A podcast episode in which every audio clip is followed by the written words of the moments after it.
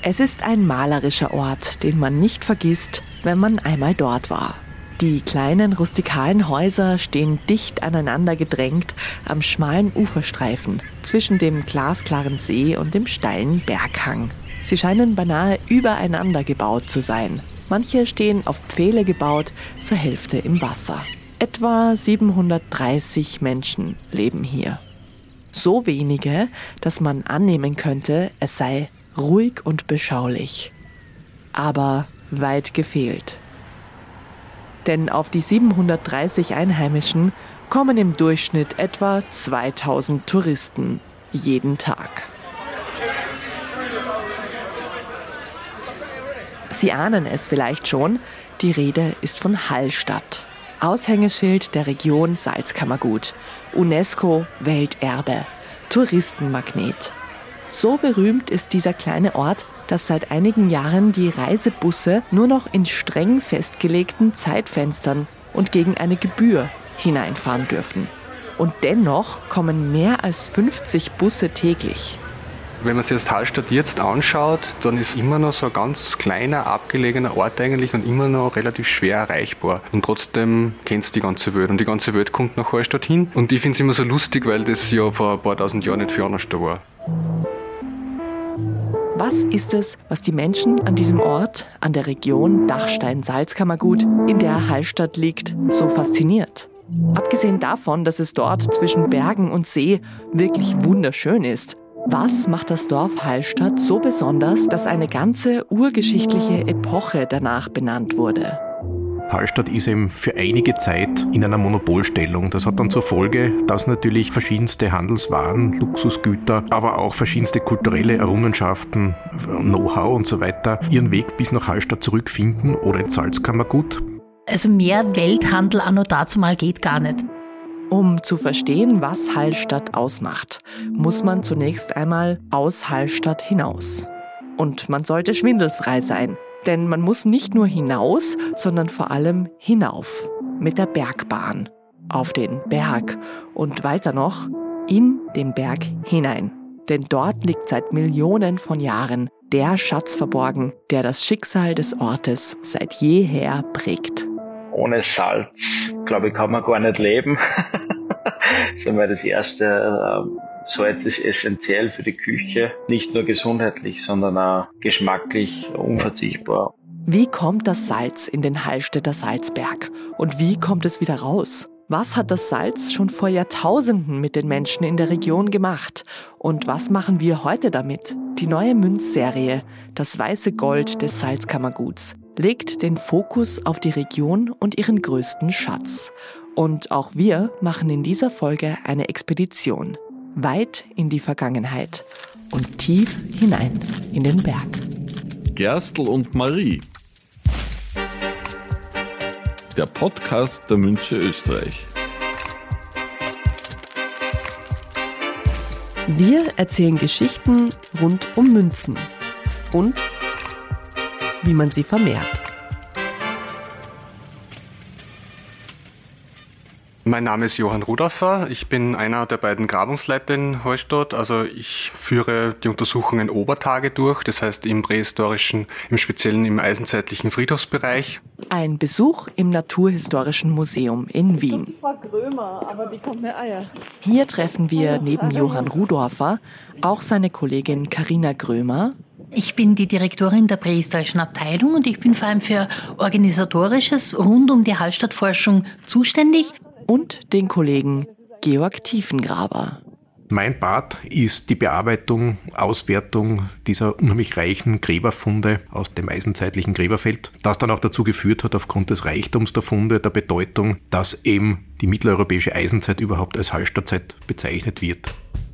Die Hallstattzeit. Damit sind wir ja eigentlich schon mittendrin im Geschehen. Aber bevor es hier weitergeht, machen wir vielleicht doch eine kurze zeitliche Einordnung. Die Hallstattzeit gehört zur urgeschichtlichen Periode der Eisenzeit. Diese ist nach der Steinzeit und der Bronzezeit die jüngste der drei frühgeschichtlichen Perioden. Also zuerst Stein, dann Bronze, dann Eisen. Die Eisenzeit geht von 800 vor Christus bis etwa 15 vor Christus, war also rund 800 Jahre lang. Und die frühe Eisenzeit von circa 800 bis 450 vor Christus wird vor allem in Mitteleuropa als Hallstattzeit oder Zeit der Hallstattkultur bezeichnet. Das kommt daher, dass der Hallstätter Bergwerksbeamte Johann Georg Ramsauer Mitte des 19. Jahrhunderts beim Graben einer Schottergrube ein riesiges Gräberfeld entdeckte, das aus eben jener frühen Eisenzeit stammt. Die Fundstelle gehört heute zu den wichtigsten archäologischen Hinterlassenschaften der Welt und die Funde belegen die reiche Hallstattkultur. Man geht davon aus, dass die Elite in Hallstatt schon damals viele feine Dinge, Gefäße, Gewänder, Schmuck und Zierstücke besaß. Und zwar auch aus Materialien, die von überall herkamen. Karina Grömer, da haben wir einen ganz, ganz tollen Fund. Das ist nämlich ein Schwert mit einem Griff aus Elfenbein mit Einlegearbeiten in Bernstein. Also wenn man sich das jetzt mal vorstellt, man hat wirklich Elfenbein, das aus Afrika kommt, also Südsudan, mit Einlegearbeiten von Bernstein, was aus dem, ja, Baltikum kommt, da, also mehr Welthandel anno dazu mal geht gar nicht. Das ist wirklich, wirklich, wirklich beeindruckend. Alleine die Möglichkeit, dass man solche Luxusgüter überhaupt haben konnte und das in einer Gegend, die ja alpin ist, also wirklich weit ab von den üblichen Handelswegen, die sich da an der Donau entlang oder an der Bernsteinstraße entlang bewegen, zeigt einfach diese unglaubliche Bedeutung von Hallstatt. Ein kleines Dorf im Hochtal, schwer zugänglich und doch ein so wichtiger Handelsort? Wie kann das sein? Der Grund dafür ist ein Rohstoff, den es damals nur dort gibt. Das Salz, das die Menschen aus dem Berg holen. Und auf den Spuren des Salzes reisen wir jetzt noch einmal viel, viel weiter zurück. Und zwar Millionen von Jahren. Da kam das Salz vom Meer in die Berge. Durch Plattentektonik haben sie damals äh, Salzschichten, die zuvor verdunstet sind, also aus dem Wasser verdunstet wurden und dann sie abgelagert haben, mit anderen Erdschichten überdeckt, beziehungsweise sind die miteinander verformt worden. Und so hat sich das dann im Laufe der Jahrmillionen zu einem ja, sehr kompakten Salzstock entwickelt, der dann dementsprechend über die geologischen Prozesse bedingt äh, sie an Ort und Stelle eben abgelagert hat, wo man das heute findet, beziehungsweise eben schon im Falle von Hallstatt seit mehreren tausend Jahren eigentlich abbauen kann. Wichtig für das Salz aus Hallstatt ist ja auch, wenn man das jetzt aus heutiger Perspektive betrachtet, es gibt ja heutzutage mehrere verschiedene Möglichkeiten, Salz zu gewinnen, zum Beispiel eben aus dem Meer. Aber das Salz aus dem Salzstock von Hallstatt ist wirklich frei von Mikroplastik zum Beispiel. Also wirklich die heutigen Probleme, die man hat, betreffen das Hallstätter Salz nicht. Heute vermuten ForscherInnen, dass die Menschen schon seit dem Neolithikum, also der Jungsteinzeit vor rund 7000 Jahren, vom Salz im Berg wussten. Aber wie haben sie es überhaupt entdeckt? Man vermutet eher, dass das ähm, so vonstatten ging zu Beginn, dass vielleicht durch Jäger diese Salzquellen entdeckt worden sind. Man muss sich ja vorstellen, dass gerade äh, Wild äh, oder jedes Lebewesen eigentlich danach trachtet, dieses, dieses natürlich vorauskommende Salz irgendwie zu konsumieren, weil es halt einfach für, für den Körper wichtig ist. Und wenn jetzt Salzquellen wo an die Oberfläche getreten sind, im Fall von Hallstatt ist das auch jetzt noch nachweisbar, dann hat das Wild im Speziellen diese Stellen aufgesucht und natürlich haben die Jäger das dann gesehen und haben dann vielleicht auch gekostet und haben dann entdeckt, okay, es ist Salz. Und so kann man sich vorstellen, dass man vielleicht das, diese Sohle, diese natürlich an die Oberfläche getretene Sohle einmal abgeschöpft hat, verdunstet hat und so einmal im kleinen Rahmen Salz gewonnen hat und dann diesen Sohlequellen nach unten nachgegangen ist. Also dass man schrittweise an, an quasi von, von äh, der Oberfläche weg beginnenden Bergbau so begonnen hat. Die ForscherInnen des Naturhistorischen Museums gehen davon aus, dass schon in der Jungsteinzeit besondere Werkzeuge zum Salzabbau im Berg genutzt wurden. Johann Rudorfer, wir haben da Hirschgeweihhauen oder wir haben auch Steinbeile zum Beispiel, die ja äh, dafür sprechen, dass in der Zeit diese Gegenstände schon verwendet wurden für Salz, weil ähm, der Fundort Hallstatt selber ist jetzt gerade in der Jungsteinzeit, wo die Leute ja eher darauf aus waren, äh, Siedlungsstellen zu suchen, wo man gut Ackerwirtschaft und Viehwirtschaft betreiben können, wo man wirklich gut äh, siedeln und leben hat können. Ein relativ ungünstiger Platz eigentlich, klimatisch gesehen, von der Sonneneinstrahlung etc. Und deswegen glauben wir, dass die Menschen gezielt in Heustadt deswegen waren, weil sie vom Salzvorkommen gewusst haben und das auch seit der damaligen Zeit eigentlich gezielt versucht haben, aus der Tiefe zu fördern. Den Bergbau selbst für Hallstatt haben wir, also auf das Salz haben wir seit der Bronzezeit nachgewiesen. Also im 14. Jahrhundert vor Christus wissen wir wirklich, dass die Leute dann auch äh, ein bisschen später bis zu 200 Meter tief in den Berg reingegangen sind. Also es ist eine unglaubliche Leistung, die die Leute vor diesen, ja, vielen tausend Jahren schon geschafft haben, um das Salz eben zu gewinnen. Aber das ist gesichert erst für die Bronzezeit. Die Menschen sind immer tiefer rein in den Berg, in die, in die salzführenden Schichten gegangen. Und so dass wir dann eigentlich in der Mittelbronzezeit, so ungefähr 1400 vor Christus, einen sehr, sehr komplex ausgebauten und groß aufgezogenen Bergbaubetrieb vorfinden. Der bronzezeitliche Bergbau dann an für sich ist sehr gut dokumentiert, weil es eben da die In-situ-Fundstellen gibt. In-situ heißt eben an Ort und Stelle wurden Fundgegenstände entdeckt im Berg, äh, gut verwahrt, hunderte Meter unter der Oberfläche, also wo die Jahrtausende dann noch nichts verändert wurde, die also wirklich an Ort und Stelle verwendet wurden und abgelagert wurden. Und das große Glück dabei ist, dass wir sehr viel organisches Fundmaterial im Bergwerk finden und das sie durch naturwissenschaftliche Analysemethoden und Datierungsmethoden sehr gut bestimmen lässt. Teilweise sogar wirklich auf das Jahr genau bestimmen lässt, wann das Ganze verwendet wurde, beziehungsweise wann es produziert wurde. Gegraben und geforscht wird in Hallstatt noch bis heute. Seit 1993 hat das Naturhistorische Museum vor Ort eine Außenstelle. Mit modernen Methoden lässt sich anhand einiger menschlicher Überreste heute auch immer mehr über den Alltag jener Menschen sagen, die vor Tausenden von Jahren vom und mit dem Salz lebten. Georg Tiefengraber und Karina Grömer sagen dazu. Bei den neueren Grabungen zeigt sich schon, dass eben ein äh, sehr hoher Anteil sowohl von Männern als auch von Frauen und vereinzelt sogar von Kindern mitunter sehr einseitige Belastungen aufweist, die auf spezifische körperliche Aktivitäten, auf Arbeitsbelastungen hindeuten, die eben mit dem Salzbergbau in Zusammenhang zu bringen sind. Mit dem Abbau, aber auch mit dem Transport und anderen äh, kleineren Arbeiten, für die auch Kinder schon geeignet waren. Bei den Skeletten kann man auch feststellen, dass es eine Arbeitsteilung gegeben hat, weil wir unterschiedliche Belastungen an den Skeletten von Männern und Frauen feststellen kann. Also bei Männern sind es eher Arbeitsbelastungen, die ähm, an den Oberarmen und so weiter sind, also eher so die, die hauende Tätigkeit, also quasi das Salzschürfen, das Salzgewinnen, während bei den Frauen eher Belastungsspuren zu finden sind, die quasi darauf hindeuten, dass die Frauen das Salz dann eher getragen haben. Und da gibt es einen sehr interessante, ethno, also volkskundliche Hinweis auch aus Hallstatt, nämlich die sogenannten Kerntragweiber die waren noch bis ins 19. Jahrhundert aktiv und das waren Frauen, die eben dafür zuständig waren, Kernsalz eben zu tragen, also vom Berg runter in den Ort. Das war eine unglaublich anstrengende Arbeit und ich glaube, zwei Fuhren pro Tag haben die geschafft und die haben dann so um die 50 Kilo Salz als quasi Normtraglast gehabt noch dazu so eine äh, Bugelkraxen, quasi so ein Holzgestell, um das Ganze zu tragen. Also was der Mensch alles schafft, rein körperlich, ist schon sehr, sehr beeindruckend. Vorrichtungen, um das Salz zu transportieren, gab es aber in Hallstatt nicht erst im 19. Jahrhundert. Schon für die Bronzezeit kann man unterschiedliche Werkzeuge und Hilfsmittel nachweisen. Und sie erzählen auch eine frühe Geschichte von großem Innovationsgeist.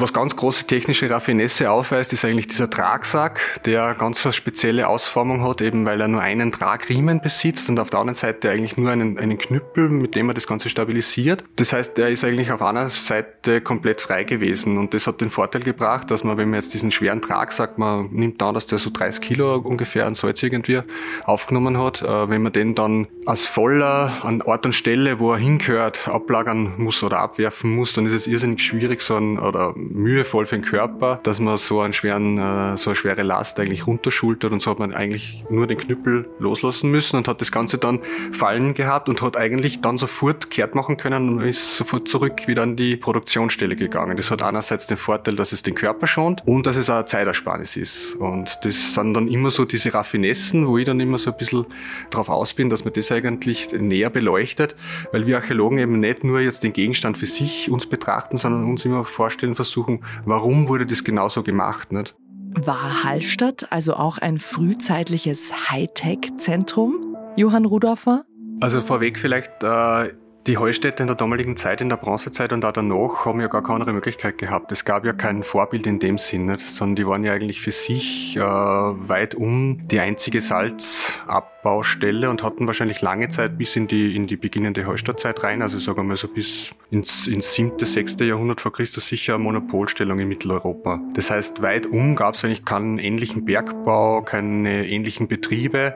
Das hat einfach das mit sich gebracht, dass man ja, mehr oder weniger das Rad mehrfach äh, von neuem hat erfinden müssen. Also, ähm, dass man eigentlich äh, jegliches Werkzeug auf die Art und Weise, wie man eben dieses Salzgestein äh, behaut und abschlagt, anpasst. Und daraus bedingen sich eigentlich lauter Innovationen. Also alleinig, wenn man jetzt da auf der Münze dann diese, diese Sujets sieht mit den, mit den Pickeln, die gab es in der Form, in der Zeit nirgendwo sonst. Äh, und das, das zieht sich dann durch bis hin zu einer komplex gefertigten ja, Stiegenkonstruktion eigentlich, die mehr oder weniger im Steckkastensystem konstruiert war, wurde, um sie immer wieder an der Stelle zu verwenden, wo sie eben gerade notwendig war, um sie wieder einpacken zu können, woanders wieder aufbauen zu können. Spannend ist auch, dass es schon Arbeitsschutzmaßnahmen gegeben hat, zum Beispiel sogenannte Handleder. Das sind so spezielle Leder- bzw. Fellstücke mit, mit Loch drin, wo man mit dem Daumen durchfahren kann, äh, dass man quasi eine, einen Schutz für die Handflächen gehabt hat. Also quasi der älteste Hand Arbeitshandschuh der Welt ist da gefunden worden. Von der Arbeit zur Freizeit und Unterhaltung. Denn auch die gab es in der Hallstattkultur. Und sie wurde auch in Bildern dargestellt. In Form der sogenannten Situlenkunst, mit der man Gefäße verzierte. Und die jetzt auch auf der neuen Münze zu sehen ist, erklärt Karina Grömer. Ja, also auf der Münze sind natürlich auch Menschen abgebildet, weil natürlich geht's um die Menschen. Es geht um unsere Vorfahren, die eben Salz äh, gebrochen und Salz gewonnen haben. Und auf der Münze diese Menschenabbildungen, die schauen sehr witzig aus.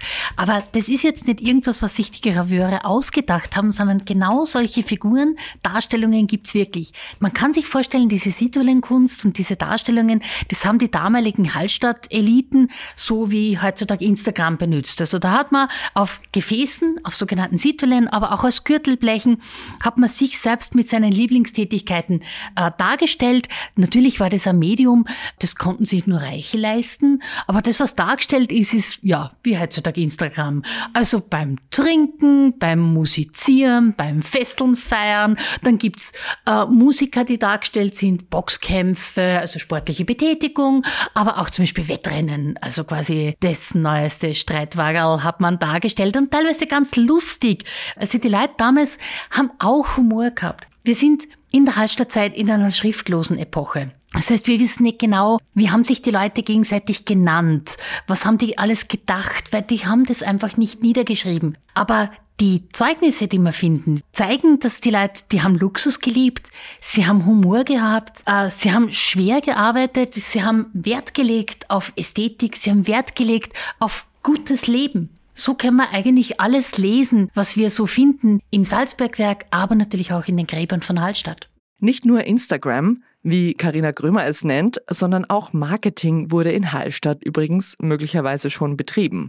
ForscherInnen mutmaßen heute darüber, ob es beim Abbau der Salzplatten aus dem Salzberg vielleicht das erste Markenzeichen oder Logo der Welt gegeben haben könnte das Hallstätter Salzherz, dessen Abdrücke man im Berg gefunden hat. Johann Rudorfer dazu. Ja, also bei diesen berühmten Hallstattherzen handelt es sich da um kein, äh, keine, keine Valentinstagsgimmicks quasi, sondern das hat eigentlich äh, wahrscheinlich rein praktische äh, Ursache, warum gerade diese Form verwendet wurde.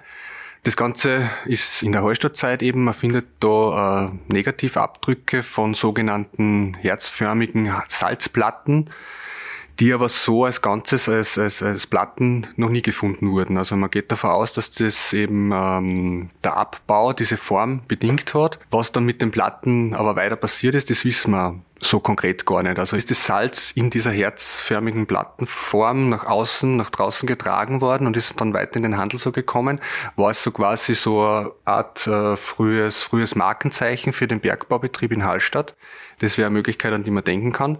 Äh, es kann sich aber einfach auch noch darum handeln, dass man vielleicht für den Handel dann Salzplatten besser mm, und leichter kontrollierbar macht, wenn man sich davor vorstellt. Also bis in die späte Bronzezeit oder in der späten Bronzezeit hat man jegliche Form von abgeschlagenem Salz eigentlich in Säcke gefüllt und an die Oberfläche gebracht und dann verhandelt. Jeder Zwischenhändler musste eigentlich den Sack aufmachen, hat dann reingeschaut, hat eigentlich bis unten durchgraben müssen, wird mir wirklich Salz verkauft oder versteckt sich da unten irgendwas, will mir da vielleicht jemand betrügen. Also eine Platte sehe ich an, weiß, das ist Salz und fertig und aus.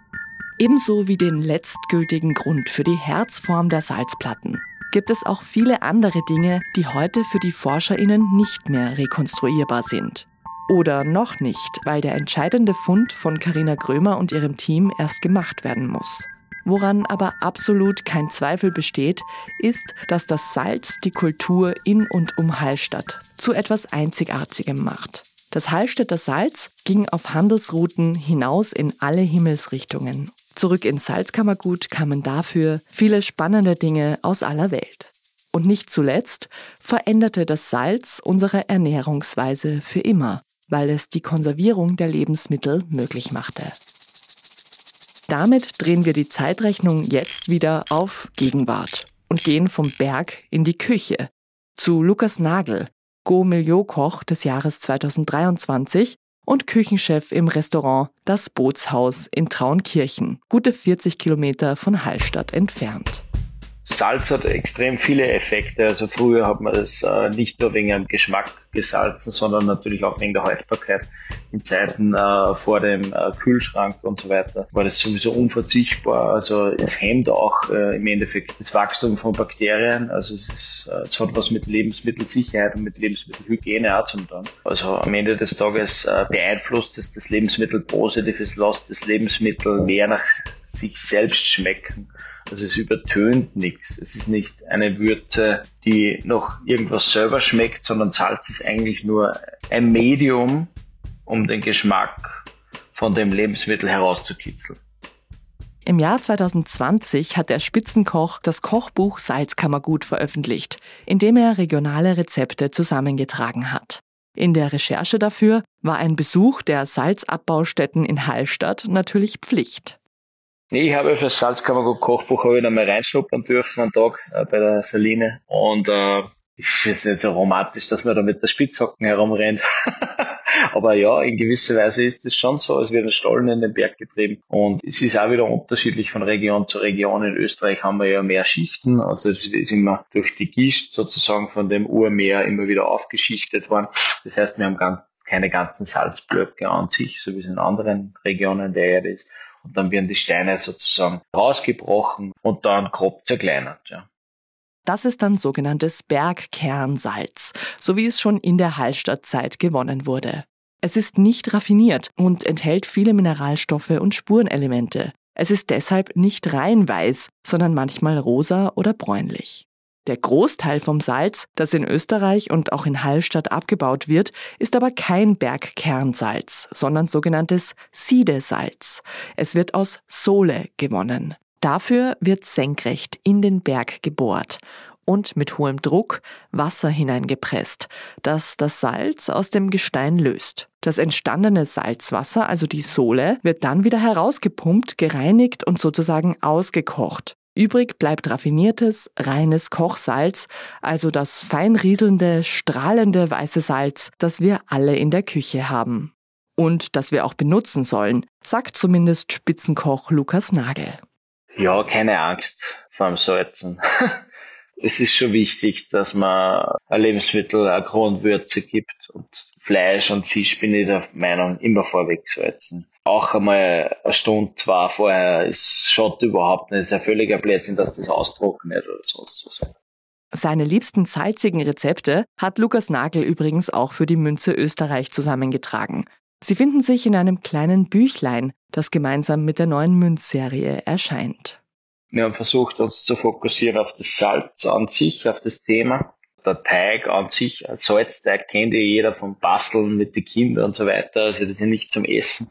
Und äh, das ist natürlich auch toll als äh, Vehikel für Gemüse oder auch für Fisch. Äh, bei Fisch kennt man das, glaube ich, eh. nicht nur die Salzkruste, sondern auch den Salzteig. Und sozusagen das Gargut würzt dann das Lebensmittel dann indirekt. Und äh, genauso ist es mit einem Salzstein. Ich weiß halt nicht, über was ich jetzt als erstes reden sollte, aber ich back sehr gerne Gemüse auf Salz, auch ganz banal für die Leute zu Hause vielleicht. Das ist eigentlich ein tolles Winteressen, eine rote Rübe einfach in der Salzbett, ein grobes Salz reinlegen und dann einfach einmal im Holzofen vergessen für drei, vier Stunden. Und das Salz zieht sozusagen das überschüssige Wasser aus dem Lebensmittel raus und der Geschmack intensiviert sich und es würzt sich von selber sozusagen. Rote Rübe im Erdsalzteig, Rheinanke am Salzstein. Ofenapfel mit Salzkaramell. Hm, muss man mehr sagen? Obwohl, es gibt natürlich noch viel mehr zu sagen. Über die innovative und handelsfreudige Heilstadtkultur, über den wertvollen Rohstoff Salz und seine Verwertung und Verwendung, über die spannenden Erkenntnisse der ForscherInnen des Naturhistorischen Museums, die nach wie vor in Heilstadt graben. Lesen Sie weiter im kleinen Buch Das weiße Gold des Salzkammerguts, das gleichzeitig mit der ersten Münze der Serie, der 20 Euro Silbermünze Bergbau, am 14. Februar erscheint. Und die nächsten salzigen Geschichten erzählen wir hier im Podcast dann vielleicht, wenn die nächste Münze der Serie kommt. Bleiben Sie dran. Und jetzt? Die Münze. Ein Blick hinter die Kulissen. In dieser Rubrik stellen wir die Menschen vor, die tagtäglich in der Münze Österreich arbeiten und dafür sorgen, dass alles funktioniert. Quer durch alle Abteilungen und Aufgabenbereiche. Diesmal mein Name ist Anna Schlindner. Ich arbeite in der Münze als Graveurin bzw. Münzdesignerin. Und was machen Sie da genau? Ich bin hauptsächlich dafür verantwortlich, dass ich eben Konzepte für neue Münzen erstelle, also für Münzserien, äh, beziehungsweise dann auch die Designs und im weiteren Verlauf dann auch die Modelle. Anfangen dann immer mit ganz groben Skizzen, ein bisschen mal so Ideen sammeln und schauen, ob was funktionieren könnte und dann wird es meistens im Team halt besprochen und dann immer weiter ins Detail gearbeitet. Was muss man in Ihrem Beruf besonders gut können? Man muss sich Dinge vor allem, glaube ich, gut anschauen können. Also wenn ich jetzt halt vor einem Modell rede, zum Beispiel, wie funktioniert ein Gesicht, ähm, weil das dann natürlich dann auch ausschauen wie ein Gesicht und im normalen Leben würde ja alles eine gewisse Tiefe haben. Aber auf dem Münzrelief, da ist das alles auf wenige Millimeter zusammengepresst. Und deswegen sollte man das auch schaffen, es irgendwie so ausschauen zu lassen, als würde es ein richtiges Gesicht sein, aber eigentlich ist es total flach. Vielleicht auch räumliches Vorstellungsvermögen, aber vor allem auch äh, viel Geduld und Sitzfleisch. Wie lange arbeiten Sie schon für die Münze Österreich? Ähm, seit Jänner sind es neun Jahre. Was ist für Sie das Beste an Ihrem Job? Einfach die Kombination von ähm, Kunsthandwerk, dass wir eigentlich die Modelle alle nur mit der Hand machen und trotzdem in Verbindung mit der Technik dann im weiteren Verlauf, wenn man die Stempel macht. Das ist für mich eigentlich was von den besten Sachen. Was nehmen Sie aus der Arbeit mit nach Hause? Weil wir sich ja mit so vielen verschiedenen Themenbereichen beschäftigen, ein bisschen Wissen, allgemein Wissen, weil wir müssen ziemlich viel recherchieren, wenn eine neue Serie kommt und es hat ein bestimmtes Thema, müssen wir uns natürlich auch viel einlesen und da bleibt immer ein bisschen was hängen. Was wissen nur Münzer und Münzerinnen? Ich würde sagen, vielleicht die ganze Arbeit, die hinter einer Münze steckt, weil man hat im Prinzip immer dann dieses, die eine Münze in der Hand, aber man weiß eigentlich gar nicht, was, wie viel Arbeit da dahinter steckt. Also vom eben, warum ist genau dieses Motiv oben bis zu dem, ja, wie der Stempel gemacht wird, das Schleifen, das Polieren, das Prägen. Also da stecken so viele Sachen dahinter und ich glaube, das können nur Münzer nachvollziehen. Welche Verbindung haben Sie zum Salzkammergut? Ich habe eine ganz starke Verbindung, weil ich bin im Salzkammergut geboren und aufgewachsen und eigentlich auch noch fast jedes Wochenende dort. Was ist das Salz Ihres Lebens? Also ich würde sagen, dass ich es irgendwie geschafft habe, mein Hobby zum Beruf zu machen. das war Folge 41 von Gerstl und Marie. Wir freuen uns, dass Sie mit uns zurück in die Urgeschichte des Salzkammerguts gereist sind. Wenn Ihnen die Folge gefallen hat, dann sagen Sie es uns. Hinterlassen Sie uns einen Kommentar oder eine Bewertung in Ihrer Podcast-App. Oder sagen Sie es weiter und teilen Sie diese Folge mit anderen Interessierten. Und in jedem Fall abonnieren Sie Gerstl und Marie, um keine weitere Folge zu verpassen. In zwei Wochen geht es weiter mit einem neuen Anleger-Spezial. Bis dahin, auf Wiederhören und Baba. Gerstl und Marie. Der Podcast der Münche Österreich.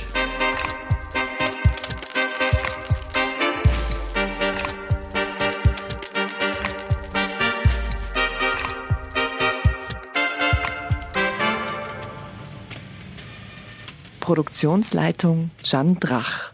Konzeption Jeanne Drach, Anna Moore und Andrea Lang. Redaktion und Text Jana Wiese und Anna Moore. Sounddesign Jeanne Drach und Anna Moore. Dieser Podcast wurde produziert von Oh, wow.